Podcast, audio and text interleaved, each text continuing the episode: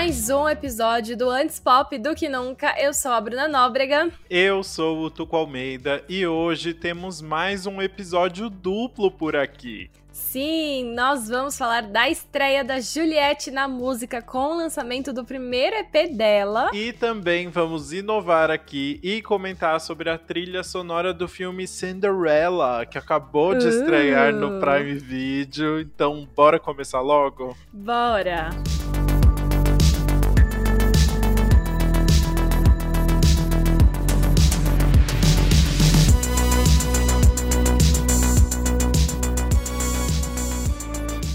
Essa é a primeira vez que a gente traz uma trilha sonora aqui pro podcast, então já aproveitem para contar pra gente nas redes sociais se vocês gostam disso ou não, porque vai ser meio com uma mistura de música e filme, né? Exato. E bom, a gente decidiu trazer essa aqui hoje porque não é só a trilha sonora que fica tocando no fundo do longa, né? Dessa vez a gente está falando sobre um musical, então todas as faixas fazem parte do filme, do roteiro mesmo. Exato. Para quem não sabe muito, a gente vai explicar. O Prime Video lançou na última sexta-feira, dia 3, uma nova versão de Cinderela. Ela é protagonizada pela Camila Cabello, a do Fifth Harmony, uhum. ex-Fifth Harmony. E essa versão pretende deixar a protagonista mais forte e empoderada, cuidando dos seus próprios negócios, seguindo seus próprios sonhos, em vez de só seguir o príncipe, sabe? Muito legal. E o filme ainda tem um elenco aí cheio de gente muito talentosa, né? Por exemplo, a Indina Menzel, tem o Pierce Brosnan, nosso eterno 007, e o Billy Porter, maravilhoso. E é um musical que mistura canções originais com covers e mashups de músicas conhecidas ainda. Sim, eu achei muito legal que eles trouxeram esse mix aí, né? A gente vai ver, por exemplo, covers como de Janet Jackson, Madonna, Ed Sheeran e a até Queen. Mas aí fica essa pergunta: mas será que eles fizeram sentido dentro da história? É isso que a gente vai analisar no faixa a faixa. Então a gente vai trazer alguns spoilers. Vai ser uma coisa bem levinha. A gente não pretende se adentrar no roteiro para vocês que querem ter a experiência completa do filme. Tudo que a gente vai falar é aquilo que a gente já sabe de clássico Cinderela, né? Príncipe, princesa se encontrando ali, baile, meia-noite. Então vai ser bem leve, vocês podem escutar sem medo. Exato. E aqui nem vale comentar comentar muito sobre a composição ou sobre a produção por trás, porque é um negócio muito específico, muito peculiar. Tem um milhão de nomes envolvidos, mais os nomes dos covers, né? Então, bora pro nosso faixa-faixa? Bora!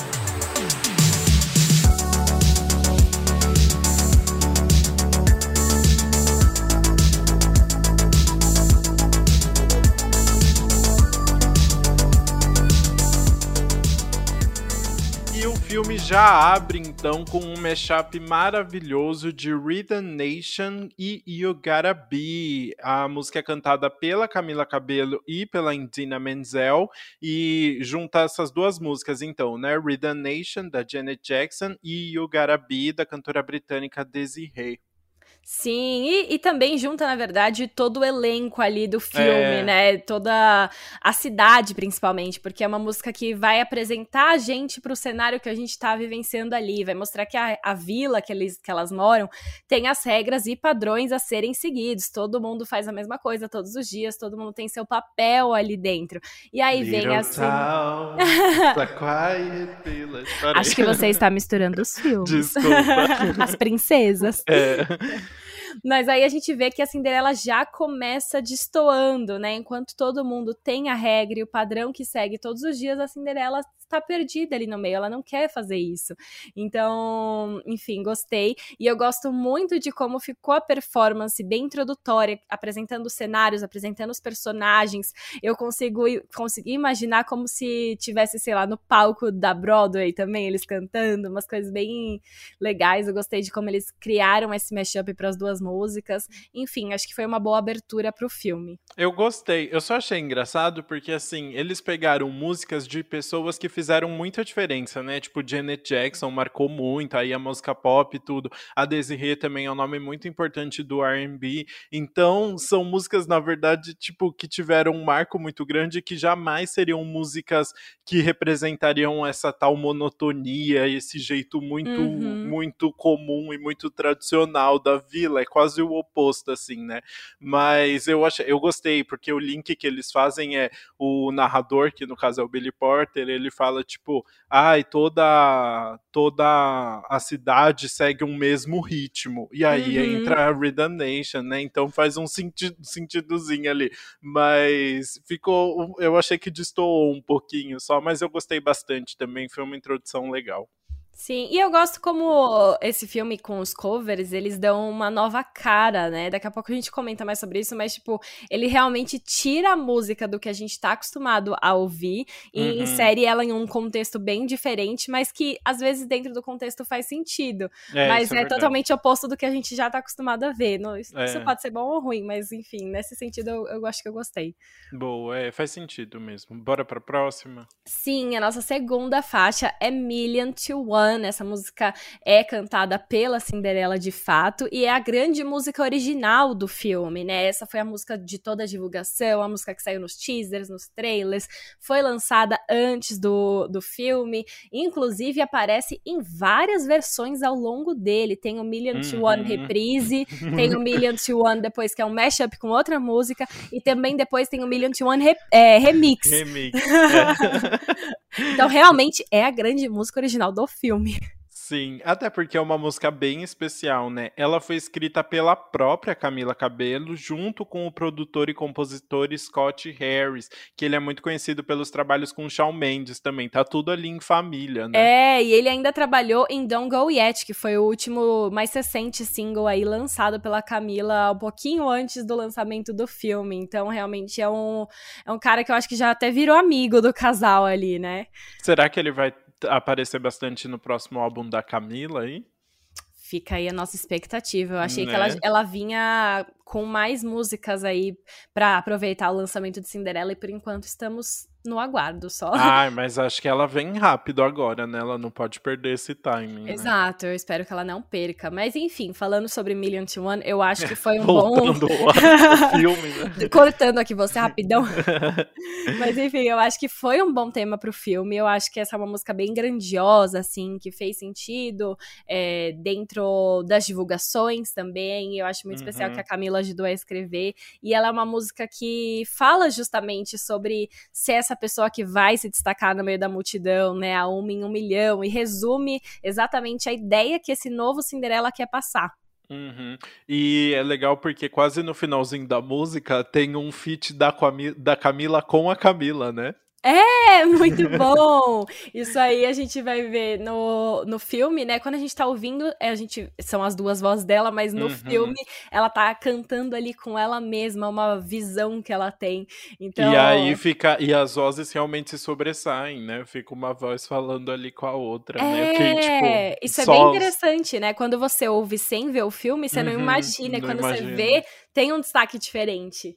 Exato. E aí a terceira faixa abre aí um caminho muito especial do filme, que acho que dá um toque muito interessante. A faixa é The Newberry e é cantada pelo Ben Bailey Smith.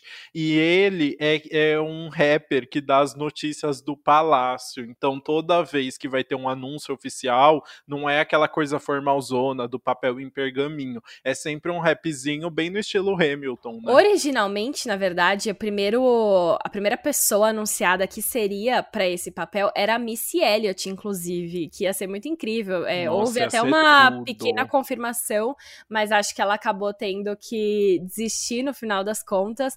Mas assim, foi muito legal manterem o personagem e eles acharam um ator muito bom, assim. O Ben Bailey ali, ele é muito carismático e ele canta de forma divertida, as pessoas prestando atenção. Eu gosto que às vezes tem umas inserções ali do povo da vila meio que respondendo ele, ele criando essa nova versão.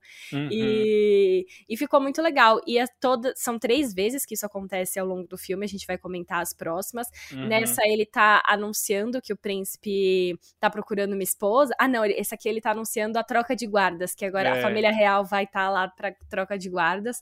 E aí enfim, e aí a gente vai ver três anúncios dele e todos eles foram escritos pela diretora e roteirista do filme, Kay Cannon, junto com mais algumas pessoas que foram ajudando ali pontualmente, mas ela fez o texto ali principalmente. Que legal. E eu não conhecia o Ben Bailey Smith, mas eh, aí depois eu fui pesquisar e ele é um rapper britânico, que ele é, usa o nome de Doc Brown. E ele também é ator já mesmo, é comediante, é apresentador de rádio. Ele faz 50 mil coisas e ele arrasa mesmo. Ai, demais. Eu gostei muito. Acho que deu um toque super especial pro filme. Mas então agora acho que a gente pode ir pra nossa quarta faixa, que é Somebody to Love. I just need somebody to love. Não, não, não é. Não é essa. é a versão do Queen. Can anybody find me? Somebody. Exato. Essa é cantada principalmente ali pelo príncipe, né? Que é interpretado pelo Nicholas Galitzin.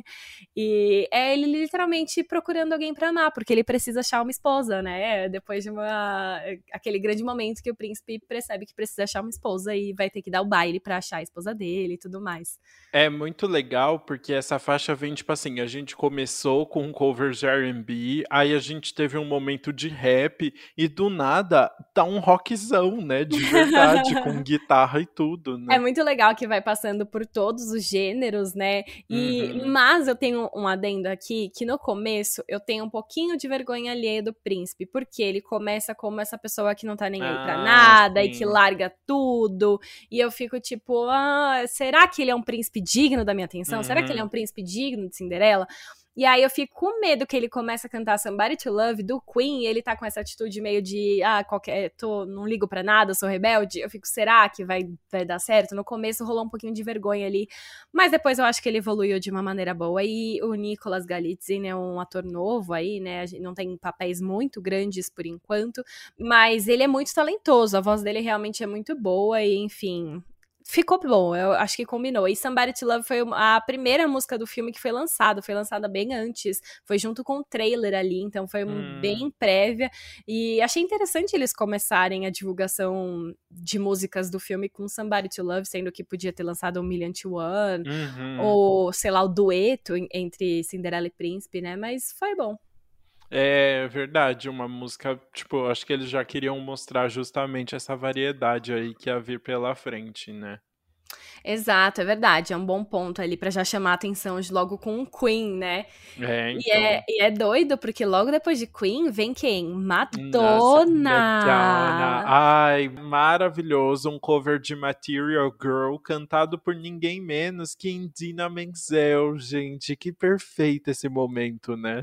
Sim, é o momento ali que a madrasta tá ensinando as filhas a serem boas esposas, como elas têm que ser nessa vila que todos seguem as regras de homens de um lado, mulheres do outro, praticamente. E ela fala que elas precisam escolher um homem rico, porque este é um material world. Uhum. É muito legal porque ela, a música inteira elas cantam enquanto elas estão colocando roupa no varal, né? e tem o vizinho gato que é pobre também que fica olhando tipo o tempo todo, então a música fica elas meio que cantando para eles e as, as filhas da madrasta, as meia-irmãs da Cinderela, são muito boas, né? Elas são muito talentosas, é muito legal, muito carismáticas. Eu adorei. E a música realmente acho que tem todo a ver com o, com o que a, o filme quer passar e quer mostrar ali do, do personagem dessa madrasta, que também é uma madrasta meio redesenhada, assim, né? Não é que ela quer só maltratar a Cinderela, ela tá muito preocupada que as três encontrem um marido e. Ela quer meio que preparar as filhas pro mundo, né? É, exatamente. Só que ela tem um jeito um pouco peculiar de demonstrar isso. é, tipo, seguindo muitas regrinhas ali que são esperadas dela, né? É, e eu, ela é um pouco ela é um pouco violenta com a, com a Cinderela, né? Eles quiseram dar uma aliviada, mas ela ainda tem umas cenas bem pesadas, né? É isso, mas enfim, a Idina Menzel é maravilhosa, eu tô muito feliz que ela teve aí o próprio número musical dentro do filme, que Nossa. colocaram essa cena ali de madrasta com filha só pra dar um número musical pra ela e falar, pode dar sim. Enfim, acho que a gente pode ir para nossa sexta faixa, que é Shot at the Crown. Novamente, mais um rap aí com os anúncios do palácio. Dessa vez eles estão anunciando o baile, né, em que o príncipe vai escolher a esposa dele. Novamente, mais uma performance maravilhosa de Ben Bailey Smith. Eu, a gente tá falando o nome do ator porque eu não sei nem o nome do personagem, coitado. É que é, um, é o cara que anuncia as coisas para as ah, pessoas, mas eu, eu não sei se ele tem um nome, né? É, é Town Crier. O ah. que, que é Crier? É, é a pessoa que anuncia as novidades. A pessoa que anuncia, isso aí. É, é sobre. Bom, e aí, logo em seguida, bem juntinho ali, vem o primeiro duo de Camila e seu príncipe Nicholas, né? Que é a música Am I Wrong? Sim, é aquela Am I wrong? Uhum. Thinking out the box from where I stay. Eu achei muito legal, porque é do, do norueguês Nico Evans aí, né? Que a gente nem sabe o nome, mas conhece a música, já ouviu tantos. Nossa, eu não sabia que era dele, sabia? Eu pensava é. que era tipo Justin Bieber, sabe? Não, é, eu achei que era de, era de alguém muito mais conhecido também, porque é uma é. música que a gente já ouviu muitas vezes, Sim. né? E aí aqui a gente, ela ganha uma versão menos eletrônica, e é muito engraçado, porque músicas eletrônicas a gente tende a muito mais, tipo, curtir a vibe do que prestar atenção na letra, né? Uhum. E agora, com eles cantando mais lentinho, você presta atenção na letra, e aí eu falo, meu, tem tudo a ver com eles cantando ali, porque cada um dos personagens, a gente tem a Cinderela, o príncipe, a irmã do príncipe, a uhum. madrasta, estão cantando alguns trechos que tem a ver com o que eles estão vivenciando na história. Uhum. Então, eu achei muito legal isso, e a gente prestar atenção finalmente na letra, né, de uma música que a gente já ouviu tantas vezes. É, Glee fez muito isso pelas pessoas, né? Porque muito. quando. Mas eu tenho a impressão que não é nem só, tipo, quando você coloca num, numa série ou num filme, no musical. É, quando você vê um, uma pessoa cantando um cover, eu não sei você, eu presto muito mais atenção na letra todas as vezes, assim, eu não sei por que isso acontece. Acho que, tipo, tira Acho que especialmente se for artista, aquele assim. cover, tipo, letra e violão, uhum. uma coisa mais acústica capela, eu acho que a gente tende a prestar mais atenção mesmo. E também por tirar do artista, né? É, exatamente, isso, isso é bem legal. E essa música, ela abre um, um conceito ali do, do filme, que é isso, tipo, a câmera vai estar tá num personagem, tipo, no meio do vilarejo, aí ela sobe, dá um zoom até o castelo, e aí começa a, a na irmã, assim, né, vai fazendo uma loucura. Ah, e falando na irmã do príncipe, eu gostei muito dessa nova versão, que a gente vê um pouquinho mais dela, né, a gente nem sabia que o príncipe tinha irmã em outras versões aí, mas aqui ele tem. E ela tem um destaque. É, aparece pouco, porque é um filme rápido, querendo ou não, então não dá para aprofundar muito em todos os personagens. Mas o que ela aparece eu acho muito legal. E feliz que ela tem uns trechinhos de música em, em algumas das músicas para cantar também, porque ela tem uma voz bem boa. Sim, aliás, poderia muito ter um, um, segundo filme só sobre ela depois, porque ela é uma personagem muito legal, né? Eu ia amar, sim. Bom, e aí logo em seguida vem a tal da reprise de Million to One aqui, né? Que é a hora ali que a. A gente pode falar isso, né? Que a Cinderela não vai pro baile. Todo isso. mundo já viu a história da Cinderela, né? É, isso eu Quando acho que ela... quando ela descobre que não vai pro baile ali, ela tá bem tristonha e canta uma versão ainda mais emocionada, a voz dela mais em evidência ali, né? Sem toda a magia que, que tinha na primeira versão, aquele ar de esperança que tinha na primeira versão, né? Sim, exato, é bem diferente, mas a letra continua a mesma, a história a, o arranjo continua o mesmo, então uhum. nem tem muito mais o que a gente comentar por aqui. Isso. Então, acho que a gente pode ir para nossa nona faixa, que é Shining Star. Esse é um cover da canção da banda dos anos 70, Earth, Wind and Fire. E vai ser cantada justamente pela nossa fada madrinha Fab G Billy Porter. Ai, perfeito, né? A entrada do Billy Porter é maravilhosa. É, é engraçado porque é meio que tipo a parte mais engraçada do filme, né? Os dois conversando assim, é tipo um tirando sarro do outro o tempo todo. Uhum. E é, basicamente o, o Billy Porter canta a maior parte ali da música, né? Enquanto ele está transformando a Cinderela. E no final vira um dueto maravilhoso, né?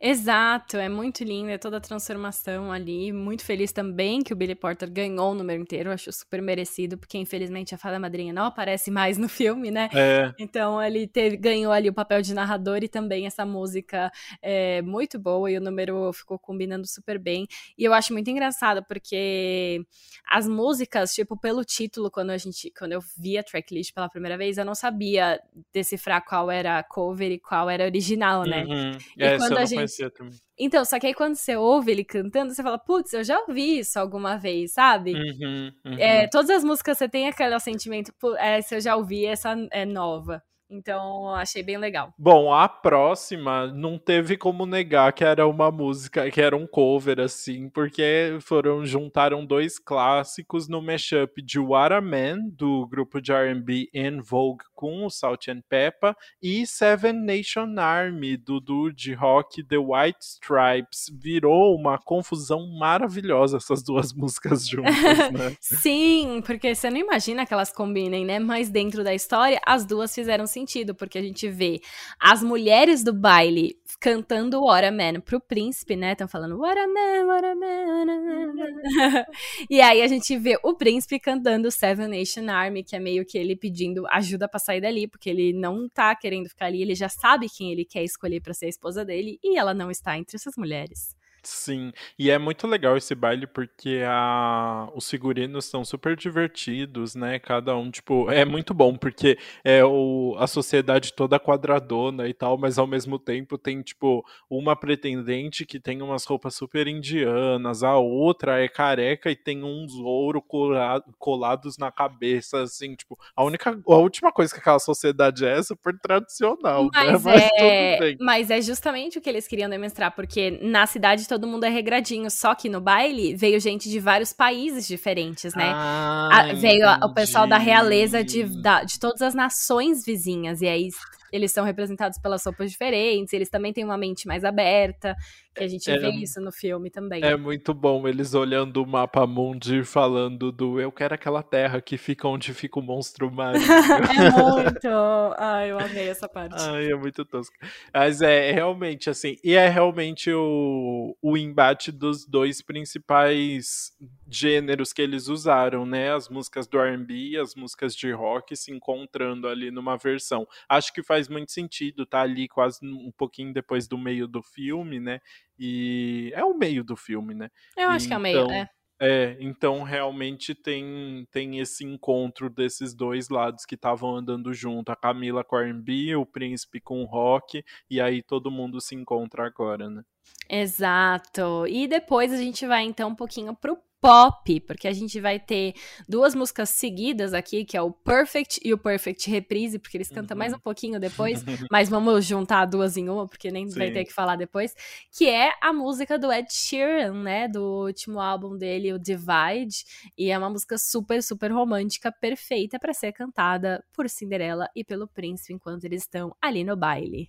É, essa música virou um duo, né? Eles cantam juntos e depois cantam um pouquinho no piano ainda, né? É. E ficou fofo, né? Eu, eu, eu me surpreendi. Quando começou, eu tava com medo de ser muito brega, mas combinou, né? Ficou muito fofa, realmente. Eu gostei que teve partes da letra ali que realmente se encaixaram com o que eles estavam vivendo, né? Ele fala, por exemplo, a parte do quando eu vi você ali naquele vestido, estando tão linda, eu não mereço isso, você está perfeita nesta noite. O príncipe tá olhando para ela com o vestido maravilhoso que ela fez pro baile e ele tá falando isso. E tem partes da música que eles também adaptaram para ser cantada pelos dois.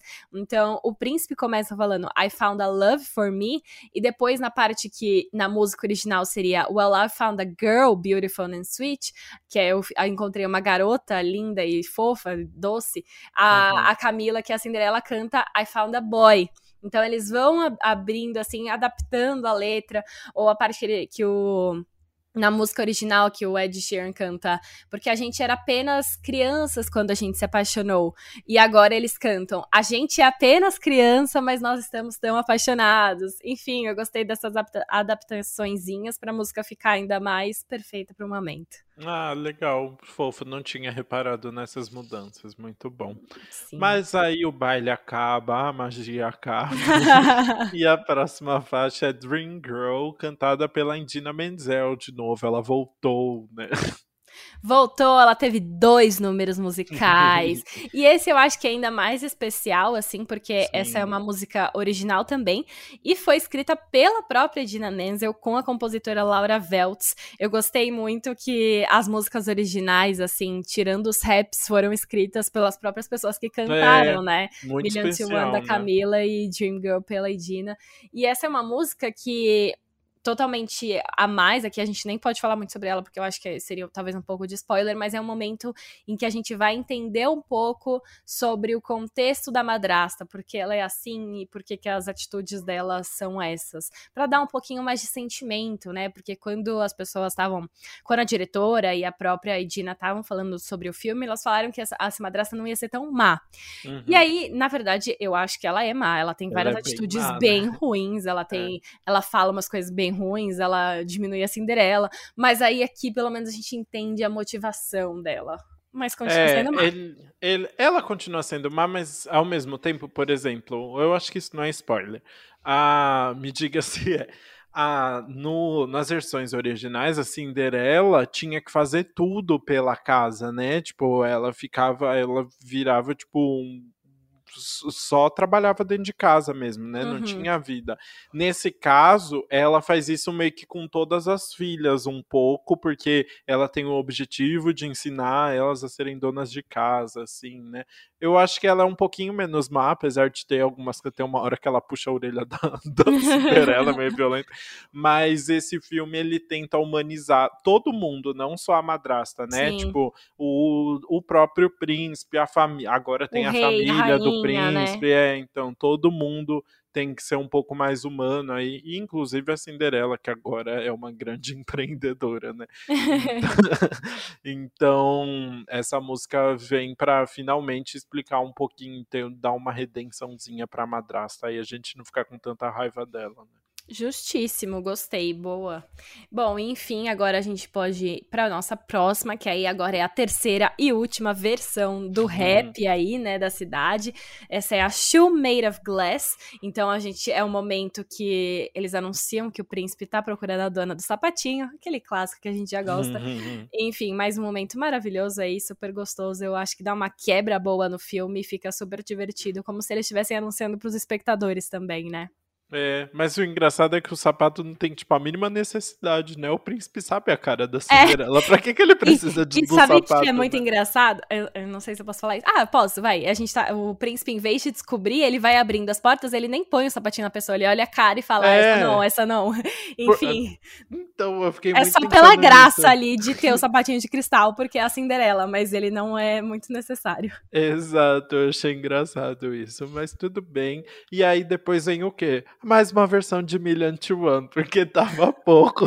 Tava pouco, bota mas, mais. Mas agora ela não veio sozinha e veio num mashup com a música Could Have Been Me, que é o enquanto Camila canta Million to One, o príncipe canta Could Have Been Me, né? Isso, essa é uma música da banda de rock inglesa The Struts. Então, essa é a primeira vez que a gente tem um mashup de uma música original com uma é. música cover, né? Mas realmente, essa música a gente vai ver bem rapidinho no, uhum. no filme. É um momento que passa muito rápido, nem dá para aproveitar tanto o mashup. Queria ter aproveitado mais. Pois é, é. Ah, não. Pra mim já tava bom já. não, é, não, assim, não precisava cantar mais Million to One. Queria ver mais do Could Have Been Me, vai. De Could Have Been Me, é, isso é verdade. É legal, quase todas as músicas dele. Quando ele não tá cantando Ed Sheeran, ele tá cantando rock, né? É, combinou com a personalidade ali, com a, a vibe, eu acho. É, também acho. Eu gostei. Bora para a última faixa já? Nossa, é muito rápido, né? Foi muito rápido, é porque a gente não tem, não fica desvendando as letras, né? Não tem muito para aprofundar, mas eu acho legal comentar em como elas se encaixam dentro do filme. E é um filme que é rapidinho também, né? Isso eu adorei. Ele tem menos de duas horas, né? Sim, aquele filme bem sessão da tarde, pra você assistir uhum. levinho, se divertir. É uma, é uma delícia, eu recomendo. Mas então, bora falar de Let's Get Loud, a última música aí do filme. Grande momento, celebração, muitas coisas boas acontecendo. E aí a gente, obviamente, tem Let's Get Loud, Let's Get, let's get loud. loud. Música de J-Lo. Sim, é muito especial especial, porque essa música é cantada por todo o elenco ali, né? Tá acreditado Camila, o Nicolas e a Indina, mas aí, aí tem 50 mil dançarinos e toda aquela, aquela música tradicional de fechar um musical, né? Mas o que eu só achei um pouco deslocada, porque assim, a gente tá seguindo essa vibe RB e rock, já se acostumou com isso. Veio um pop, mas de Ed Sheeran, beleza. E aí, do nada, vem uma salsa.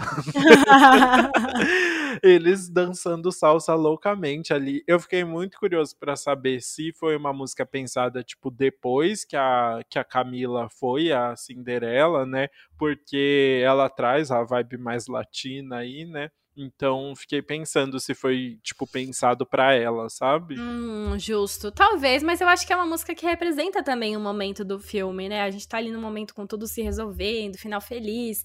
E aí vem essa uma vibe bem pra cima e também para ser bem dançante. E aí eu acho que acaba fazendo sentido ali dentro. Até porque a gente teve R&B, teve rock, mas também teve pop, também teve eletrônico, porque a gente pegou as coisas do, do eletrônico lá, teve rap. Então eu acho que faz sentido ter mais um gênero ali é um não. filme que realmente quer juntar todos os gêneros, sabe? Eu acho que faz, mas todas eu achei que eles deram uma pasteurizada. Essa não, eles quiseram, eles quiseram aprofundar muito na raiz latina, sabe? Fica uns barulhinhos tipo de bongô, assim, eles Justo. fazendo coreografias bem latinas. Eu achei. Talvez eu achei foi de legal. propósito para trazer, porque Camila Cabello estava falando recentemente que ela é a primeira Cinderela latina e está muito orgulhosa disso.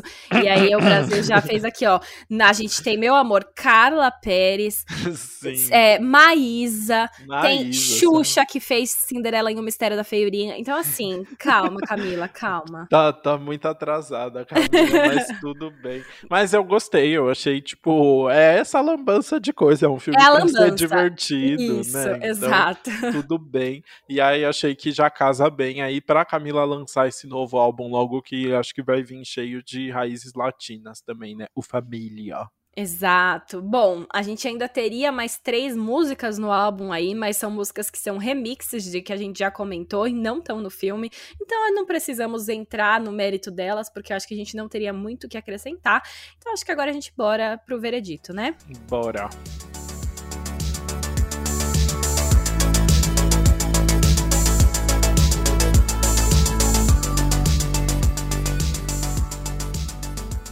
Bom, vamos começar com você, que eu acho que já tá quentinha na cabeça. Fala a performance, né? Não só a música, mas a performance uhum. que você menos gostou no geral. Ah, você não falou que era com performance, porque aí eu tá, mudo tá escrito aqui no roteiro, performance que menos gostou. Ai, eu não prestei atenção nessa parte. Ah, olha, foi bem difícil, porque assim, quando eu não gostava tanto da música, a performance dava uma aumentada ali, tinha umas coreografias legais, ou eu eu gostava do autor e aí ficava mais divertido.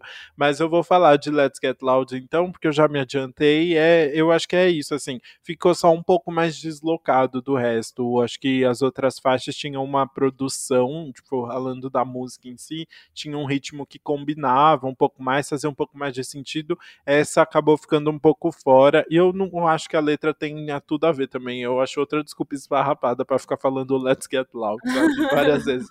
Mas mas, é, mas eu gosto muito, tipo, da coreografia, assim. Acho que música de final de filme de um filme como desse tinha que ser animadona mesmo e, e acho que para isso funciona assim. Só achei um pouco deslocado. Tudo bem, vai, vou deixar passar. A você minha... nem vai ter nenhuma ressalva dessa vez. não, não, vou deixar você falar. A minha eu acabei escolhendo Jim Girl. É, eu gosto da. Não acho ruim, assim. Eu não quis ser. Eu sei lá, eu acho que ia ser muito fácil escolher Million to One reprise ou Mashup que o ah, não. Could Have Been Me. É. Porque, tipo, não, eu acho que não faz sentido a gente exaltar isso aí. Mas enfim, então eu acabei escolhendo Dream Girl. Acho que por dois motivos. Uma, porque num filme desses, quando você ouve um cover de uma música que você já conhece, dá uma animadinha a mais, né? Então, por exemplo, eu acabei gostando mais da Edina cantando Material Girl. Uhum. E aí a gente vê o Dream Girl ali, dela cantando, é uma música um pouco mais levinha, mais pesada, achei que não me pegou tanto. Mas por isso, assim, porque eu gostei mais das outras, então essa foi a que me passou um pouco mais batido. Boa, eu concordo com vocês. Já vou emendar na que eu mais gostei, que foi justamente Material Girl. Assim, achei que foi muito ponto alto a Indina com as duas filhas cantando. Ela arrasa muito. Não só ela canta muito bem, né? Mas as caras e bocas que elas fazem uhum. ali é divertido, é para ser meio caricato, tipo, né? Meio, é caricato e funciona super bem assim. E talvez seja o cover que tenha a letra que tipo com, mais combine com a história, né? Não tem um verso ali que não se aplica ao que elas estão vivendo, né? Exato, achei muito legal também. Qual Mas, foi a sua? É, a minha performance favorita foi Perfect, justamente hum. porque é uma música que eu já gosto, né? Amo tudo do Ed Sheeran. Perfect eu acho que talvez tenha dado uma saturada, porque a gente ouviu muito, né? Na uhum. época que ele lançou. Só que agora a gente tá vendo uma versão renovada da música, então dá um gostinho mais legal. Ter um dueto ali, Perfect combina muito bem como um dueto, tanto tanto é que a Sheeran transformou em um com a Beyoncé. Mas enfim, é, gostei muito dos dois cantando. Acho que a cena do baile foi muito fofa, foi muito linda. Gostei das adap adaptações que foram feitas na letra para se encaixar ainda mais no momento. Então foi isso, achei perfeito. É o grande momento, né? Cinderela e Príncipe ali no baile é o grande momento do filme. E eu acho que eles conseguiram uma canção à altura. Oh, muito bom. Vamos falar agora, já, já emenda então. Vai. Fala o que, que você achou do filme enquanto musical. Hum. Bom, eu gostei muito desse filme. Eu acho que ele fez exatamente o que ele estava se propondo. Não acho que é para ser uma grande obra cinematográfica, sabe? Não é isso que ele se propõe a fazer. Ele, o objetivo dele é ser um filme levinho e gostoso e contar uma versão de Cinderela com outros olhos. Eu acho que ele faz isso. A gente tem uma nova versão. Eu gosto de tipo é o clássico que a gente conhece, mas as adaptações que fizeram eu achei muito legal, dão uma visão nova pro filme. E aí, enquanto musical, eu achei que foi muito bom. Eu achei que eles é, fizeram fizeram músicas originais muito boas e que se encaixavam dentro do contexto, e ao mesmo tempo eles escolheram covers que também se é, fizeram sentido dentro da história e que nas versões ainda do musical a gente entende ainda mais da música, né? A gente presta mais atenção da letra e as músicas às vezes ganham novos contextos ali dentro que acabam fazendo sentido. Então eu amei quem os haters que gonna hate, entendeu? Muito bom. Eu gostei bastante também. É isso, assim, é um filme para ser bobinho, tipo, engraçadinho. É... A, a produção não é muito boa, né? A iluminação é sempre meio estranha, assim, tem umas luzes super fortes numa cena, tipo, ela tá indo num porão lá no quarto dela, e é uma luz que parece que tem 50 luzes de LED em cima dela. Eu não gosto dos figurinos também. Mas eu acho um filme super divertido, é atual. Os covers realmente fazem toda a diferença. Acho que se fosse só música original, não teria toda essa graça, assim, do que você vê é, do nada uma música tipo cantada pelo quando começou Janet Jackson logo no começo eu falei ah vai funcionar sabe? Assim é uhum. é para ser um filme bem despretensioso mesmo. A única parte ruim é o James Gordon como sempre coitado mas... ele nem aparece tanto. Ai mas ele eu achei que aparece demais já não precisava. Mas é divertido assim eu, eu gostei também Que bom, então é isso. Acabamos agora de falar sobre Cinderela e bora finalmente falar dela, nossa Cinderela brasileira. oh, nossa... mas, ó, vou falar aqui, ó. Participou de um reality é, é, tem uma musicalidade muito próxima da família. Quem que é? Camila Cabelo ou, ou Juliette? Amei! Bom, então vamos falar da nossa princesinha do Brasil, rainha do Brasil, Juliette. Bora!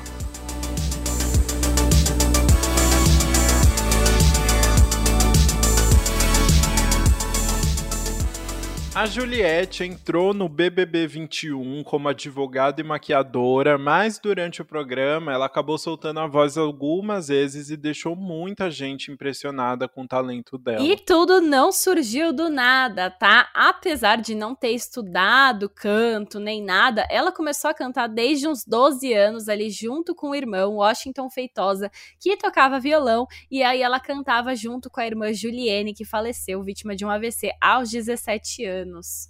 O Washington chegou a contar em uma entrevista para o G1 que desde o começo as pessoas já percebiam que ela tinha uma voz muito doce e afinada. Inclusive, um dos momentos mais emocionantes do BBB foi quando a Juliette cantou Dona Sila, da Maria Gadu, em homenagem ao aniversário da irmã. Sim, então acabou que o talento dela, que a gente viu nas telinhas, somado ao fato dela ter sido esse grande fenômeno, né, lá uhum. dentro, ter vencido com mais de 90% dos votos, ter ganhado milhões e milhões de seguidores, fez com que ela fosse literalmente disputada pelas gravadoras brasileiras. Não, pega isso, ó. A Sony, a Warner e a Universal afirmaram pro G1 que tinham interesse em contratar a Juliette, mas no final ela acabou assinando com a Rodamuinho Records, a gravadora fundada por Anira, de quem a Juliette se tornou muito amiga aí nos últimos tempos. A Rodamuinho tem uma parceria com a Virgin Music Brasil, que por sua vez é uma parceria entre a Workshow, que é o maior escritório de artistas sertanejos no Brasil, e a Universal Music. Sim, então ela acabou pegando aí um grande apoio nessa carreira, né? Até porque o envolvimento da nossa Girl From Real foi muito além de ser só a dona da gravadora, tá? A Anitta contou pelas redes sociais que, inclusive, começou a pensar no trabalho todo antes mesmo da Juliette sair do BBB. Ela basicamente viu a Juliette ali e falou: Meu, ela sabe cantar, eu quero investir nela. E aí a Anitta já foi atrás das músicas, ela já começou a buscar compositores e produtores próximos ali do som da Juliette e, e real, ela fez todo o trabalho antes da Juliette sair do BBB e pensar em seguir a carreira de cantora. É bizarro isso. E tanto é que depois disso, mesmo que a distância, a Anitta continuou acompanhando as gravações que foram feitas tanto dentro do estúdio que tem na mansão dela no Rio de Janeiro, como também num estúdio em Salvador, João Pessoa e Recife. Foi um álbum todo brasileiro e passou, foi uma turnê. Exato, e... enquanto isso a Anitta ainda estava em Miami, então foi até assim é verdade, internacional. E o mais incrível é que tudo isso foi feito em segredo. O EP só foi revelado no começo de agosto, bem depois que ela já tinha começado a gravar tudo. Exato. A Anitta ainda acrescentou que a Juliette e toda a equipe se entregaram muito ao projeto e o resultado ficou super emocionante, especialmente por representar muito as raízes paraibanas e nordestinas dela. E o trabalho veio com seis canções inéditas e envolveu um time que une músicos paraibanos e nomes já conhecidos por hits no cenário nacional também. Sim, a Anitta, por exemplo, está acreditada na produção e composição da faixa Doce, junto com a dupla Mãozinho e Humberto Tavares, que escreveu com ela sucessos como Show das Poderosas e Bang. O Humberto também está acreditado na composição de Benzim, que é outra das faixas, com o Jefferson Júnior, que é o co-compositor de A Boba Fui Eu, da Ludmilla, por exemplo. Olha. E a gente também tem o cantor e compositor Rafa Lucas aí envolvido nessa produção do Benzim na produção não, na compo composição. Muito bom. E já os compositores paraibanos Dan Costara e Zé Neto são os autores de Bença e Diferença Amara, essas outras duas faixas. E a gente também tem outros conterrâneos da Juliette na composição, como José, que é amigo de longa data dela e responsável pelo alinhamento musical da sua carreira, e também o Chilton Fernandes. Já na produção, temos nomes como paraibano Tô Indigado em Bença, o Rafinha RSQ, que já assinou vários hits de Anitta, Simone Simaria e Luísa Sonza, Indiferença Mara e Sei Lá. E também a gente tem o Diego Barão, que é responsável, por exemplo, por Morena, do Luan Santana, em Vixe Que Gostoso. E eu só fiquei lembrando que a gente falou do Rafinha RSQ recentemente aqui, né? Olha aí, outro nome que está em todas, né? É. E e o EP já chegou quebrando recordes, tá? Ele foi liberado para pré-save nas plataformas digitais um dia antes do lançamento e quebrou o recorde nacional de trabalho mais esperado ao ser salvo por mais de 600 mil pessoas. Tem noção? Meu, eu não tenho noção. E olha quão bizarro é esse número. Porque dessas, desses 600 mil, mais de 222 mil foram só no Spotify. E isso já é 10 vezes, 10 vezes mais uhum. que a recordista anterior, que era a Luísa Sonza com o Doce 22, que também foi um álbum aí super aguardado. Então pensa que o Doce 22 da Luísa Sonza já foi o recordista ali de álbum com mais per save, e aí veio a, a, a Juliette e conseguiu 10 vezes mais que isso os cactos não têm limites. Ou, oh, e é muito dois, né? Doce 22, 222 é. mil, tá tudo. Ah, é o nome do número da sorte aí. É, exatamente.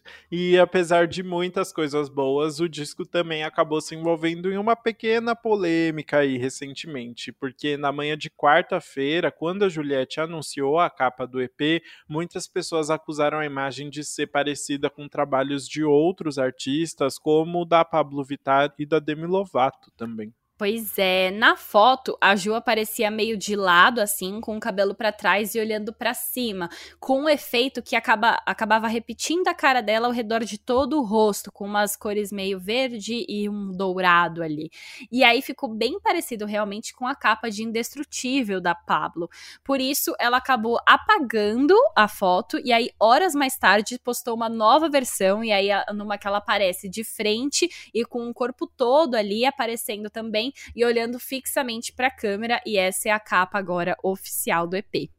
É, mas assim, tudo foi resolvido de forma bem fácil aí. A Juliette continuou brilhando nas faixas, isso não afetou em nada a divulgação no álbum, né? Então, bora falar sobre esse faixa a faixa. Bora!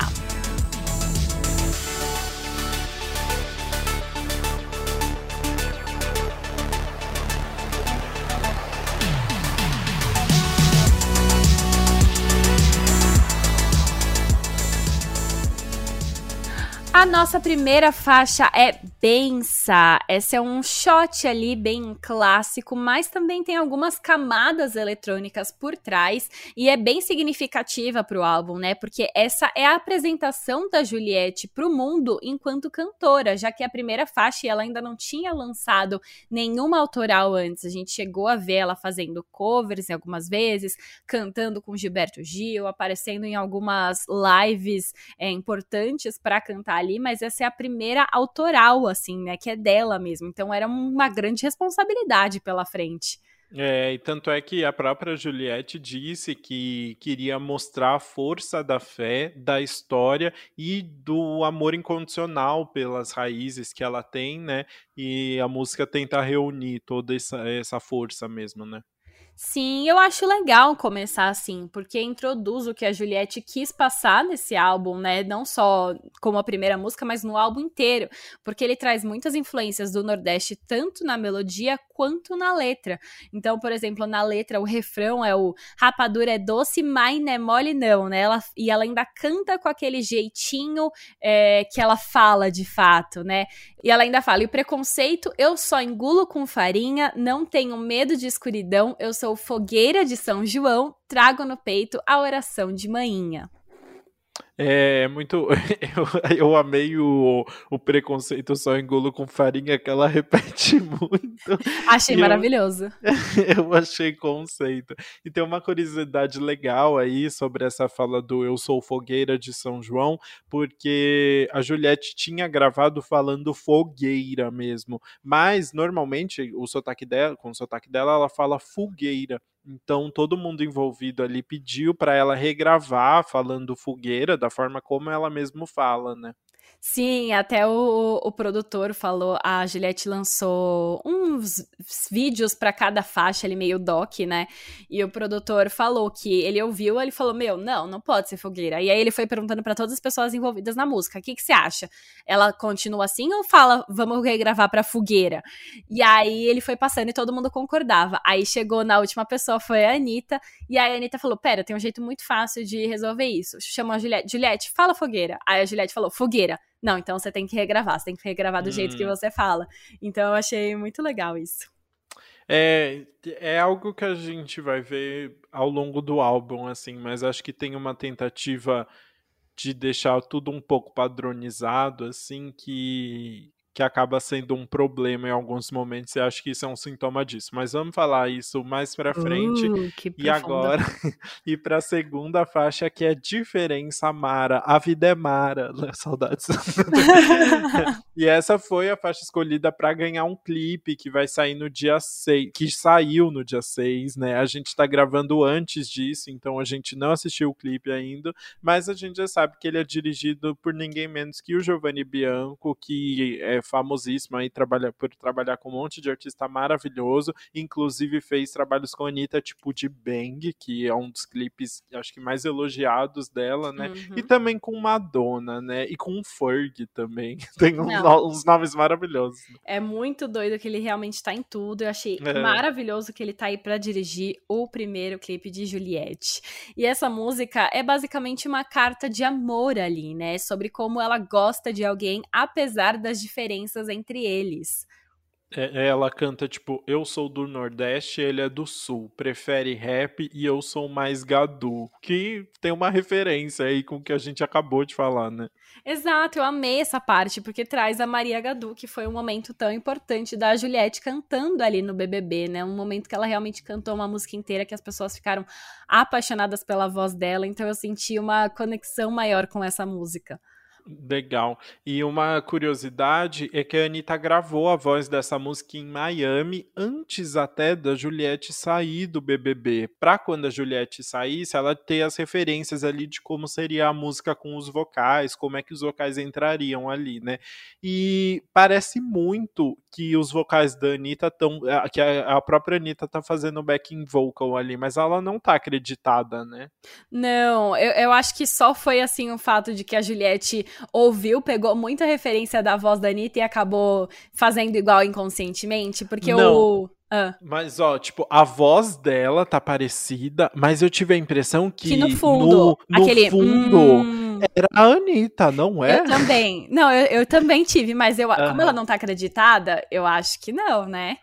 Ah, eu, eu acho... acho... possível que tenham deixado só. Porque lembra, já aconteceu antes. Eu não lembro que artista que a gente falou isso, que também, assim, ai, ah, quem tá cantando no fundo é, sei lá, a pode Beyoncé, ser, não, a Beyoncé não, mas outra artista não, assim, eu acho que, que, que, já tinha gravado, sabe? Eu acho possível que tenham aproveitado os vocais da Anitta. Acho que assim. sim, faz muito sentido, porque parece realmente aquele hum, que ela faz lá atrás, parece muito da Anitta.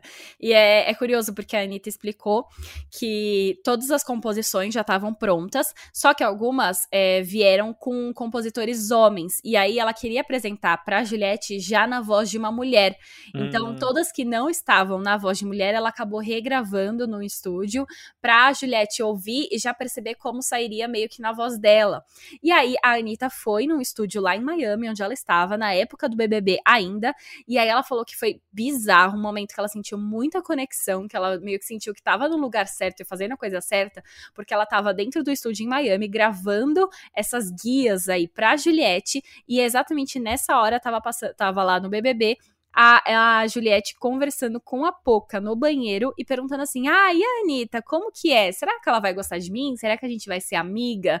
Olha isso, que bizarro. Mano, qual que é a chance, né? Muito especial mesmo. É, e eu fico chocado que a Anitta tem tempo pra ir no estúdio gravar isso, sabe? Assim, tipo, a menina com a vida tão corrida, né? Eu tô chocada. Isso é coisa de pandemia, porque ela falou, tipo, se fosse é. antes, eu acho que ela não ia conseguir. É que é agora é ela deu uma acalmada, sabe? Sabe? Porque, olha isso, mas também é um investimento, porque a Anitta uhum. ter conseguido colocar a Juliette ali na asinha dela, Exato. a Anitta tá conseguindo, tá, deu uma sorte, foi um planejamento ali que ela investiu porque ia valer a pena e realmente vai valer. Bom ponto. Foi um, umas horinhas ali no estúdio que com certeza vai render uns bons dinheiros agora, né? A Anitta não é boba. Exato. E aí, falando em Anitta, acho que a gente pode ir então para nossa terceira faixa, que é Doce. E essa foi justamente a faixa que a Anitta compôs, né? Junto com o, a dupla já de compositores dela de longa data. E essa foi uma música que ela compôs ainda enquanto o BBB também estava rolando, já pensando na Juliette. É, Doce é voltada para o forró, mas tem uma pegada mais dançante, tá mais alinhada com pop, é, e tem uma letra ali também, mais uma vez, tentando trazer a, as raízes da Juliette também, né? Mas talvez seja a letra que tem uma, mais uma carinha de Anitta, assim, né? Tem um toquezinho dela, né? Tem muito, porque é uma música literalmente sobre um cara que faz o doce, entendeu? É aquela pessoa que. porque a letra é justamente isso. Ela fala assim: você faz de conta que não quer e aí faz doce mais doce que manjar, é tipo manjar, né? É a pessoa que você sabe que quer, mas tá fazendo ali que não quer e fica te enrolando. E eu amei muito. E também tem uma parte de letra ali que é mais ousadinha, até opa, Juliette, minha filha. Ela canta: Apaga a luz, não tem pera, maçã nem uva. Quero salada de fruta, já tô pronta pra beijar. Gente, que brincadeira inocente. Eu só tenho seis anos, o que, que eu tô fazendo aqui? Ah, eu achei muito bom. Enfim, com esse trio de compositores já dava para imaginar o que vinha por aí. Realmente tem uma carinha de hit, especialmente pela letra e por ser esse forró com pegada mais dançante. E eu amo o pré-refrão da música que ela fala: Eu matava e morria se preciso fosse. Eu perdi o, o a melodia agora na minha cabeça, mas Nossa, a hora que ela fala isso, eu acho que dá uma crescida na música para começar o refrão que eu acho incrível. É legal, eu gosto dessa música. Acho talvez seja uma das mais divertidinhas assim do álbum, né? Total. Bom, então agora eu acho que a gente pode ir para nossa quarta faixa, que é Sei lá, que dá uma mudada ali, né? A gente tá indo para uma divertidinha, agora a gente vai para uma música que é bem mais romântica, apesar de ter uma letra simples. Só que apesar de ter essa letra simples, é, eu gosto muito da produção dela. Ela tem elementos muito gostosos ali, tem um assovio muito gostoso e eu acho que dá um clima bom de ouvir. É. E é uma música mais romântica, né? Ela canta Ah, mas sei lá, porque eu ainda escrevo o seu nome na areia e me pego pensando em você quando olho as estrelas, depois do doce, né? E essa daqui, o Gui Tintel, que é um DJ, cara da música e super reconhecido, maravilhoso, e que é um dos ouvintes desse podcast, eu amo. Ele resumiu bem, porque ele disse que talvez seja uma das músicas que mais dilui as influências nordestinas dentro de um pop mais padrão, o que eu acho que é verdade. Essa é uma música que poderia estar, talvez, em outros álbuns de artistas brasileiros que não fossem tão uh, chamado ali nas influências nordestinas, né? Eu também acho, sabia? É, apesar de ser de ter uma música mais genérica, né? Eu acho que é uma música assim, que se encontra mais assim entre é, o que seria mais tradicional e o popzão, assim, né? Eu acho que funciona bem até.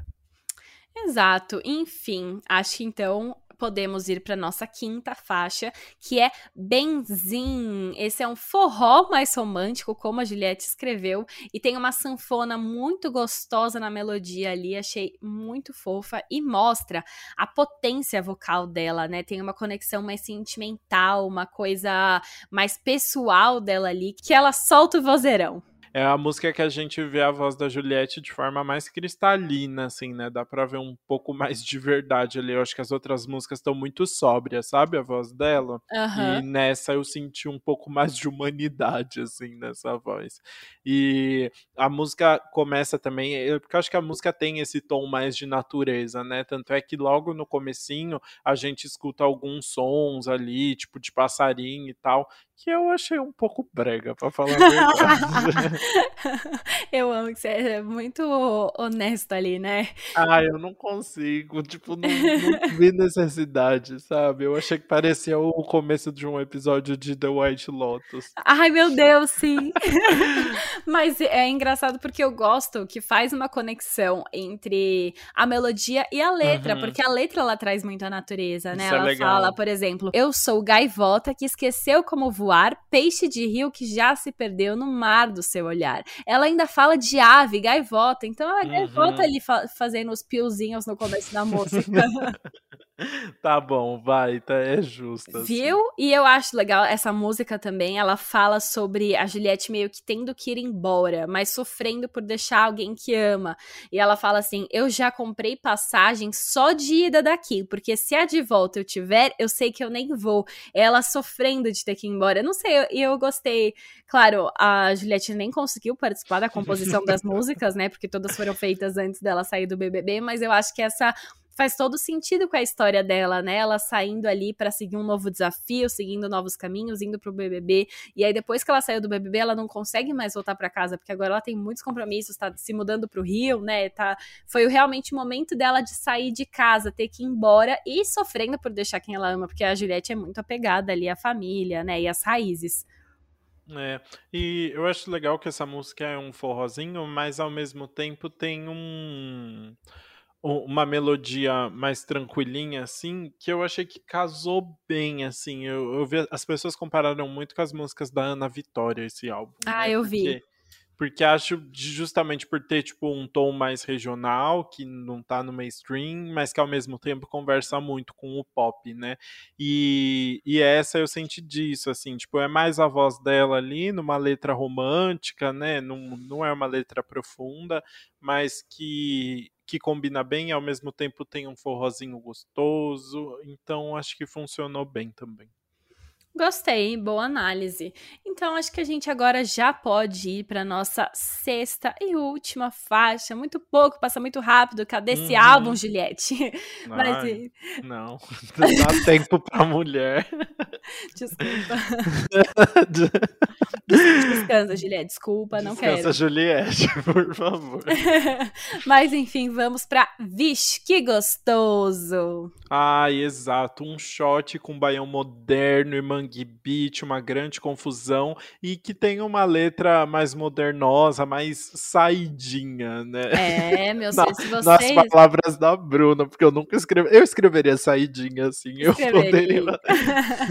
é, se você achou a terceira. Não, a terceira música já é meio saidinho. Doce é. ali tem uma letra meio assim. Mas o vídeo que gostoso tem também. Ela fala, por exemplo, é que teu beijo é massa. Eu gosto quando tu me amassa, quando tua língua passa devagarinho no meu corpo. Hum. hum. Mas, é, essa música é muito legal, né? Ela é mais animada, assim, é, acho que é uma, a música mais acelerada do EP, né? E eu achei muito divertido, assim. Eu queria ter visto mais a Juliette indo para esse lado também. E olha só, foi justamente o que a Anitta disse. Ela falou que essa hum. música dá um gostinho de quero mais, porque é uma música realmente diferente. E aí acaba nisso e fala, você fala, putz, e se eu tivesse ouvido mais dessa? E eu gosto porque também mostra um outro aspecto da voz dela, né? Porque como essa é uma música mais aceleradinha, a gente também vê a voz da Juliette em um outro momento ali que a gente não estava tão acostumado. Uhum, então eu acho é que esse é um experimento ali de o que pode ser ainda, o que pode ter a mais na carreira dela, o que ela ainda pode seguir por novos caminhos, o que ela ainda consegue apostar ou não. Se ela for trabalhar mais nesse álbum, eu acho que poderia ser um segundo single aí, que eu acho que as pessoas vão se animar também faz todo sentido. Eu acho que é uma boa aposta, assim, mas daqui a pouco eu comento mais sobre ela. Então, perfeito. Assim terminamos o nosso faixa-faixa do EP Juliette. Passou bem rapidinho, bem curtinho, né? Então, bora comentar mais sobre o que, que a gente achou do álbum agora.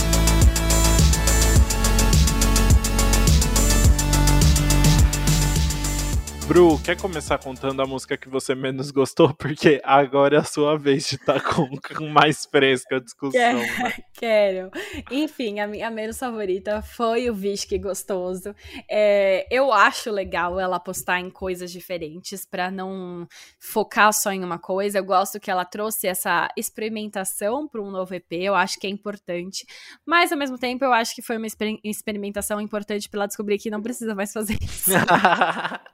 Que absurdo! Nossa, eu discordo muito. Eu não sei, eu, eu prefiro a voz dela nas outras músicas, sabe? Essa dá uma mudada que eu acho que acaba deixando um pouco mais genérica, não sei.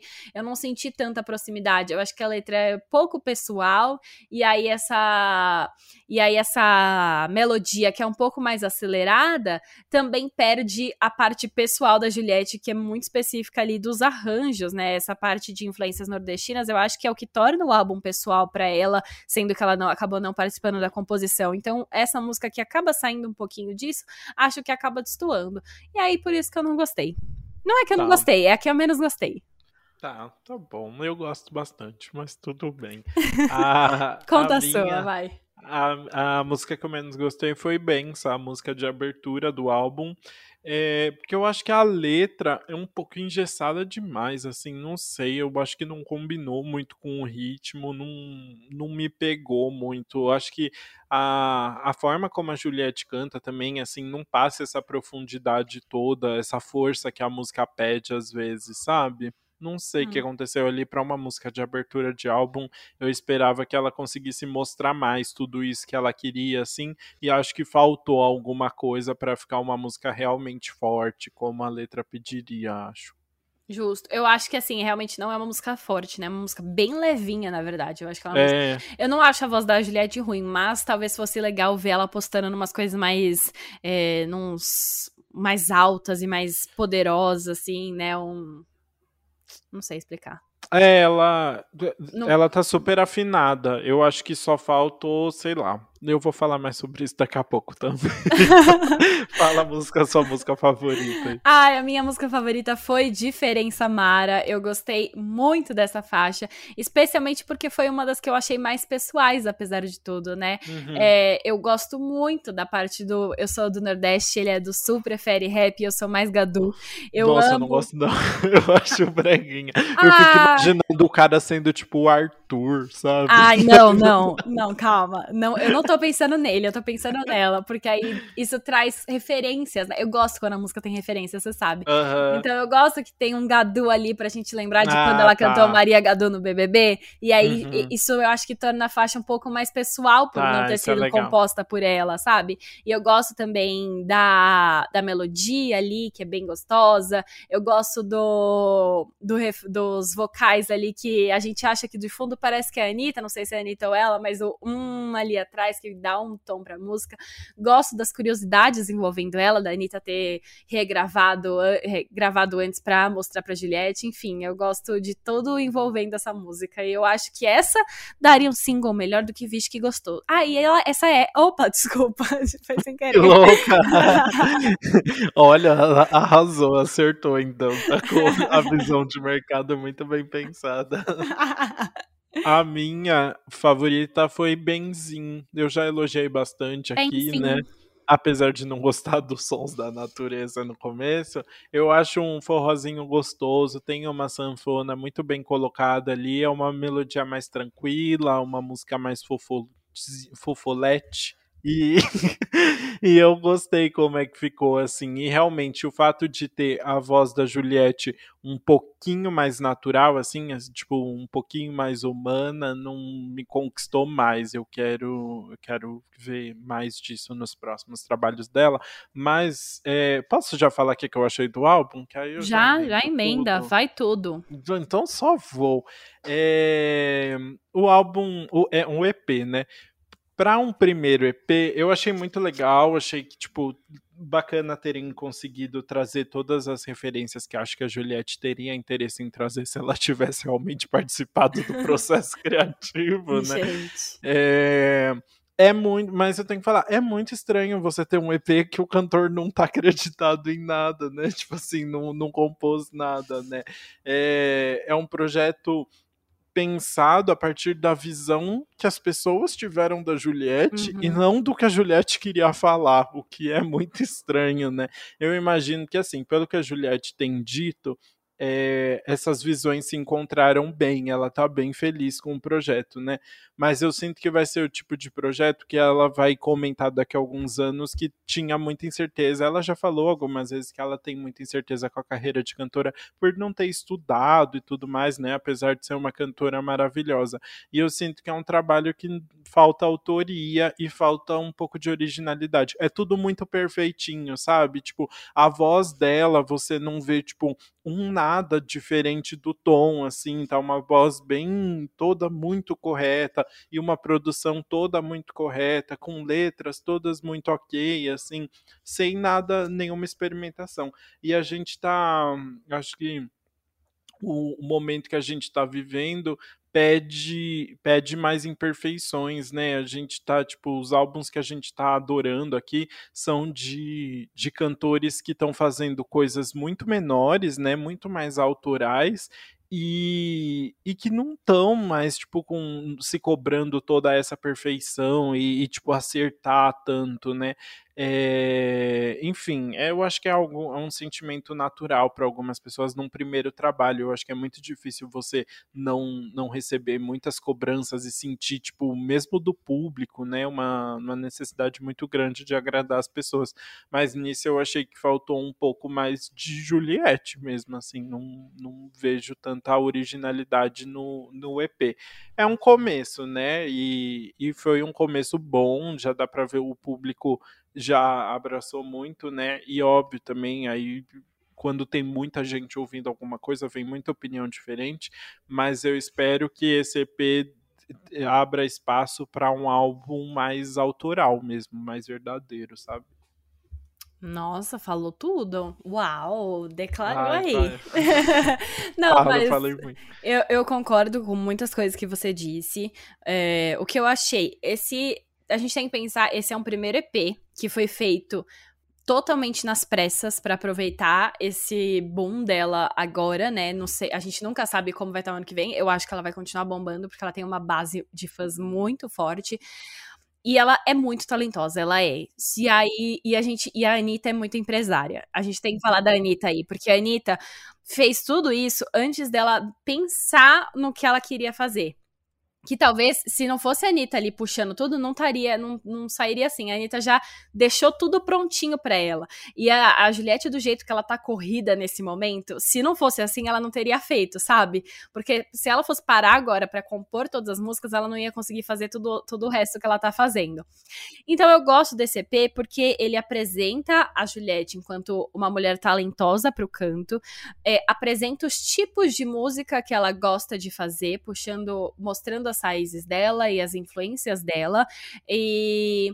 E assim, pega letras com algumas referências, algumas coisas de lá também. Ela puxou uma coisa que eu achei muito importante: é que apesar dela não ter se envolvido em composição e produção, é, trouxe muitos compositores e produtores é, paraibanos e nordestinos para ajudarem também, para ter essa referência muito clara e muito honesta. Então, eu acho que para um primeiro EP de apresentação para o mundo, tá bom.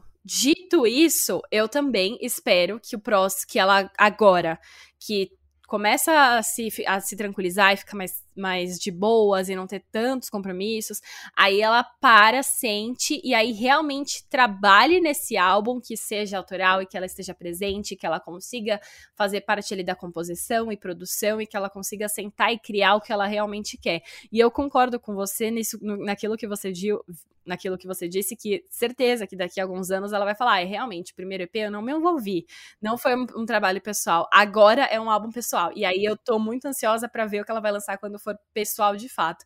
Mas para um primeiro EP, para se apresentar, considerando o pouquíssimo tempo que ela teve para trabalhar nisso e, e assim, tudo que ela queria mostrar e que se propôs a fazer, eu acho que foi bem legal é uma bola muito acertada da Anitta depois de, de probleminhas ali, porque os primeiros artistas que ela lançou foi o Mikael e a Clau, lembra? E, é. tipo, não, não deu nada certo, assim, né? Sim. Nunca nunca conseguiram o que ela queria, então que bom. Então agora chegamos ao fim dos dois álbuns desse episódio duplo, do álbum e do EP. Então a gente pode ir para o nosso quadro queridinho anti-single do Que Mal Acompanhado. Tudo.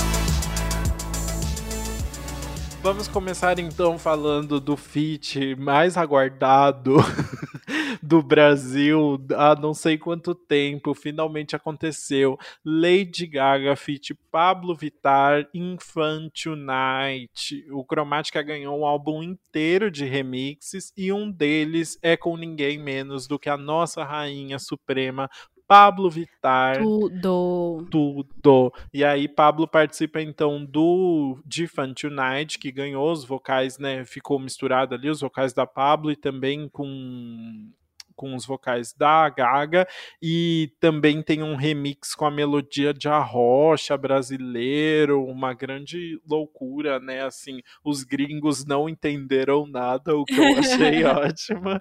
É, vale muito também ouvir o álbum inteiro, que tem um monte de remix legal, tem Charlie XX, tem Rina Sawag Obama, que eu não sei falar o nome dela, tá muito legal, né? Muito legal esse projeto da Gaga. Sim, e eu gostei muito porque essa música dá para perceber a brasilidade que Pablo trouxe pro remix, então ficou muito incrível e o álbum também, é, algumas músicas valem muito a pena ouvir. E agora, então, bora falar sobre outro lançamento que foi Love Sweet Love do Little Mix. Como assim, né? É, é menina, elas não param. Elas não param. Esse é o primeiro single do novo álbum delas, Between Us, que vai ser lançado em novembro.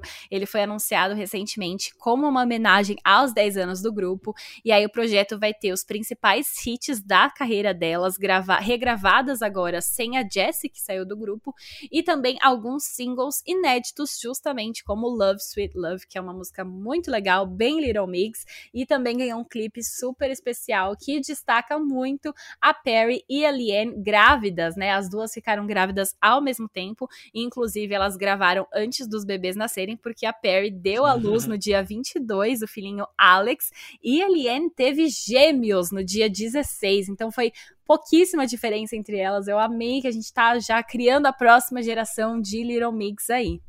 Gente, é muito bom e muito legal elas terem juntos, tirarem essa licença maternidade juntas. Né?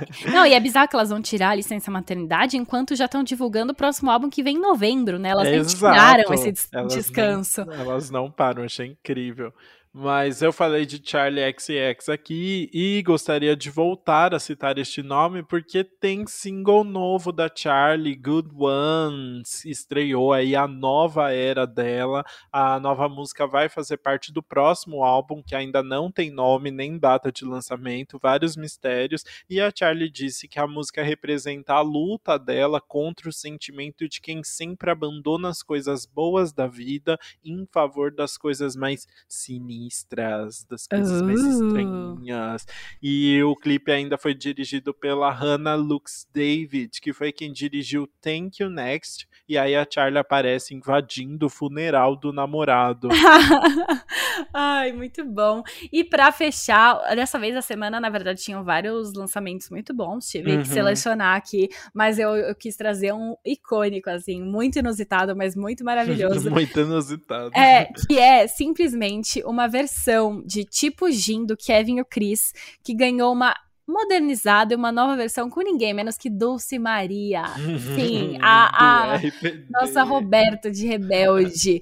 É assim, bizarro. A música tipo Jim viralizou muito ali no TikTok, né? As uhum. pessoas começaram a fazer trend que não parava mais e ela decidiu regravar agora algumas partes e virou uma nova música. Agora ela chama Ela Tá Movimentando, que é justamente aquela parte do E ela tá, tá movimentando, tá tá movimento. E aí a Dulce Maria cantando isso, com a vozinha Ai, dela gente. de sotaque, maravilhosa, daquelas parcerias que a gente nem sabia que precisava. E enfim, vai continuar viralizando muito, né? É o que já tinha, tava dando uma diminuída no trend, vai voltar a tudo, só que agora com a versão dela. Você acha? Eu acho que vai. Ah, Porque eu, tem, eu vi, eu sei que tem gente ainda fazendo. Aí agora vão pegar a nova versão e continuar. Gente, mas essa trend é muito chata. Eu não consigo gostar dela. É só as pessoas fazerem uma coreografia ridícula. Assim, não, não dá pra mim. Mas para as pessoas que são que sofrem para fazer coreografia, essa é fácil, dá para fazer. Então, mas eu não gosto de assistir porque fica meia hora a mesma frase no ar e a pessoa dançando, tipo, fingindo que tá desanimada. E aí é muito. Ai, as atuações não são boas, mas tudo bem, vai. Muito sucesso para a Dulce para o Kevin e o Chris. tá bom, pronto. E é isso. Agora, então, a gente chegou ao fim definitivo desse episódio, De definitivamente. E foi muito legal. Espero que vocês tenham gostado. Se vocês gostarem, comentem nas nossas redes sociais o que vocês acharam. A gente é Antes Pop do que nunca no Instagram e no TikTok. E Antes Pop Pop Podcast no Twitter. Falem o que vocês acharam do EP da Juliette. Também comentem se vocês gostaram da gente trazer trilha sonora aqui, além de álbuns tão normais, clássicos, né? Que a gente comenta a trilha sonora e o filme também. Quem sabe aqui a gente não traz outras trilhas sonoras, vem alguns musicais aí pela frente. E é isso, tem mais. Crescente aí as nossas as próximas recadinhos. Próximos recadinhos. Ouça a nossa playlist Antes Pop do que Nunca. A playlist está disponível no Spotify e acho que é só isso, né? Compartilhe o episódio também. Compartilhe o episódio nos stories, marca a gente, comanda no WhatsApp para os amiguinhos, dê um retweet, faça, faça esse episódio chegar em mais pessoas, porque precisamos crescer e começar a ganhar dinheiro. Alguém editar o podcast. Ai, é e sobre é isso. isso. É sobre isso. E é isso. Muito obrigado para quem ouviu até aqui e até semana que vem. Até, beijos.